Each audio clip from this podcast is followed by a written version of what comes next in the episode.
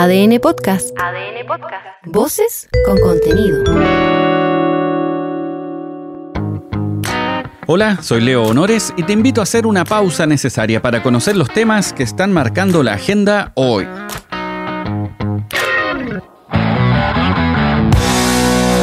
Tú sabes que existe el concepto de la dignidad del cargo. Básicamente tener los elementos, el comportamiento para ejercer, tener lo que se necesita para desempeñarse en una posición específica, de nivel.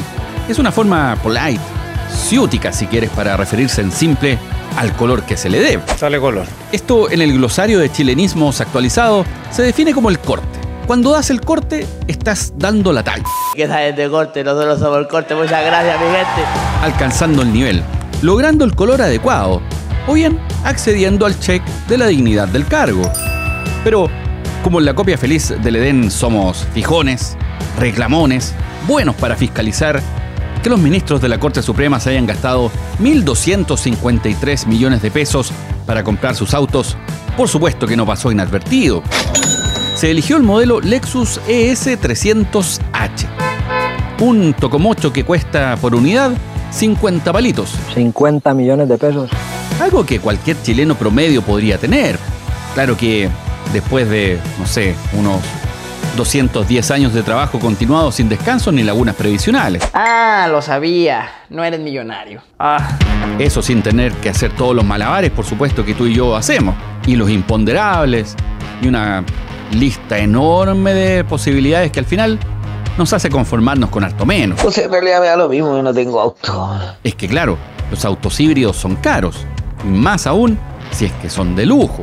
uno las tiene. La discusión es, ¿es conveniente gastar este platal en autos de lujo? ¿No había una versión u otra marca más barata, pero igualmente pintoso?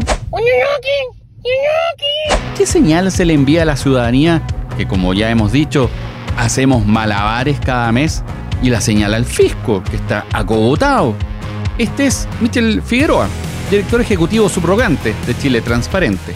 La responsabilidad de todo actor público y agente del Estado es justamente velar por el buen uso de esos recursos públicos. No existen antecedentes donde se privilegie en ningún caso el lujo en la decisión del uso de un transporte público como lo son los vehículos que habría autorizado adquirir el Pleno de la Corte. Es por ello que cuando estamos viviendo una situación justamente de catástrofe, es que justamente necesitamos que las autoridades sean consecuentes y coherentes con las necesidades del país.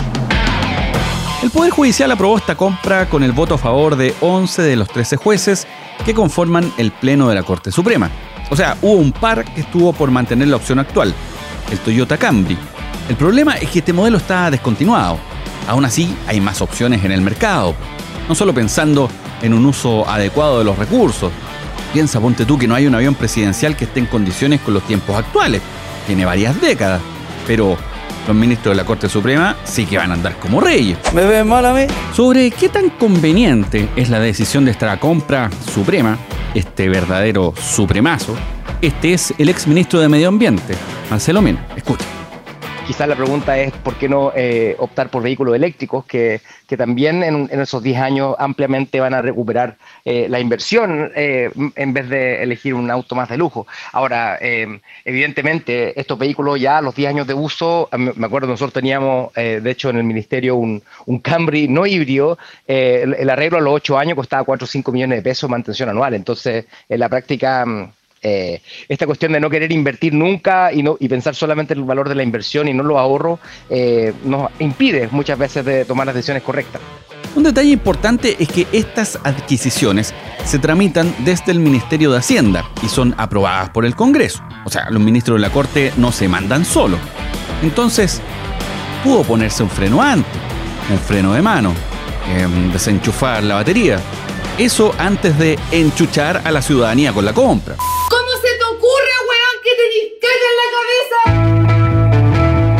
estaban algo más que molestos fueron quienes interpretaron las palabras del presidente Boric en el funeral de Sebastián Piñera como una especie de negación de los atropellos a los derechos humanos por la represión que hubo durante el estallido social.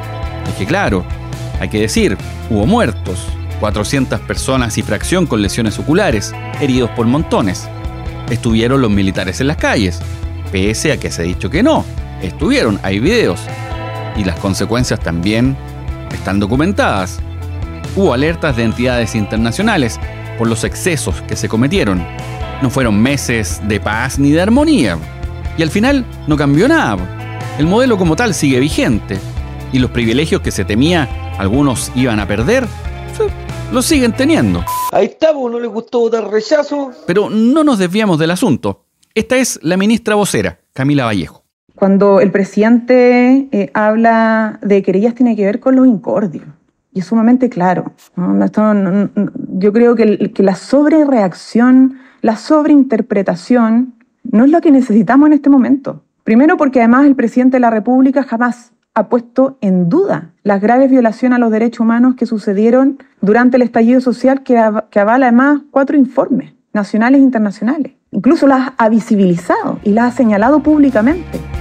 En el oficialismo, en el PC, hubo críticas bastante duras. La diputada Carmen Hertz cuestionó con dureza al presidente por sus dichos. Hay que decir que el gobierno, eso sí, no tiene querellas contra el expresidente Piñera, pero sí organizaciones de la sociedad civil, como el Instituto Nacional de Derechos Humanos.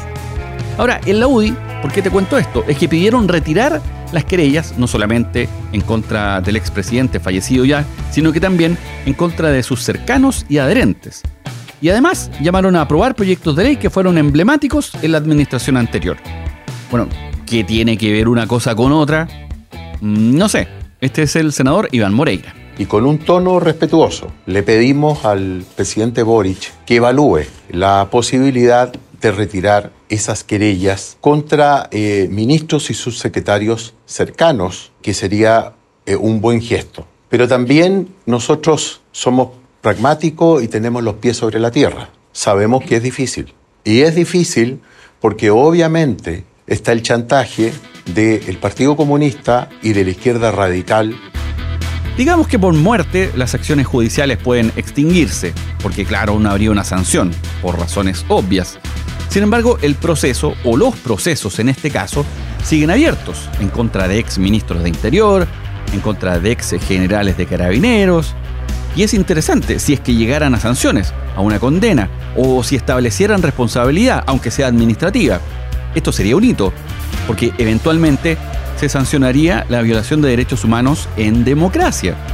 Ese es un detalle clave, en democracia. Ah, le aseguro que esto de la democracia es pasajero. Luego, si es que no pasa nada, si las responsabilidades se diluyen, se anulan, quedan en el aire, acotadas a desmadres individuales, lo que sería al final tremendamente contraproducente, se sentaría la base, y con justa razón, de pensar que hubo o hay subordinados en la policía, en la armada o el ejército que se mandaban solo. Algo que nunca se ha visto por acá, tú sabes. Me encantaría decir hacer lo que se le va a la raja, pero no puedo decirlo acá en la radio, eso. Vamos ahora al Biobío. Es que en esa región hay conmoción por la muerte del alcalde de Florida, Jorge Roa, en horas antes había comunicado su renuncia al municipio luego de haberse involucrado en un accidente en estado de ebriedad. Estuvo 11 años al mando de la alcaldía profesor de 68, quien estuvo cumpliendo su tercer periodo como jefe comunal. Fue concejal también, por ocho años. Eso sí, desde la Policía de Investigaciones descartaron la intervención de terceras personas, pero de todas maneras se va a citar a declarar a quienes mencionó el fallecido jefe comunal en su última publicación, eso como parte de la indagatoria. De manera subrogante, el municipio quedó a cargo de Patricia Saldías, quien era administradora municipal y es una figura conocida por los vecinos. Ahora te cuento algunos apuntes antes de hacer los ritos de la buena suerte y del amor. Es que claro, martes 13 y miércoles 14 de febrero son dos días que están marcados en el calendario. Los supersticiosos, solteros, amigos con ventaja, enamorados empedernidos, todos están pendientes. Veo claras tus intenciones, pillín. Y también están pendientes los hinchas de Colo Colo y Huachipato porque se tienen que disputar los 13 minutos restantes de la suspendida final de la Supercopa. Por ahora, eso sí, no se sabe ni el lugar ni la fecha, pero seguro que hacen luego. Ayer sesionó por primera vez el Comité para la Reconstrucción de la región de Valparaíso. Se dijo que la tercera semana de marzo se va a presentar al presidente Boric una propuesta para ir en ayuda de los más de 18.000 damnificados. Y en la economía, las noticias están más o menos. La inversión extranjera en la copia feliz del Edén el año pasado estuvo bien, pero el cobre está bajo. Y como coletazo, y sumado a una situación particular, el dólar alcanzó su máximo en 16 meses. Llegó a 973 pesos. Pero aún así el Banco Central mantiene sus proyecciones de crecimiento para este 2024, así que vamos todavía. Si nosotros podemos llegar a fin de mes al 3 y al 4, con mayor razón la suma de todo. Claro, es que eso también es solo posible en la medida que los contribuyentes paguen, que no se hagan los locos, o que le sigan los consejos al abogado Hermosilla. Ese ni de cerca. Va de retro, Beetlejuice de las leguleyadas. ¿No tenías el número de Hermosilla tú? Soy Leo Honores y esta fue una pausa necesaria. Ya sabes cómo va el día. Comparte este capítulo o escucha los anteriores en adn.cl, sección podcast, en podiumpodcast.com o donde escuches tus podcasts.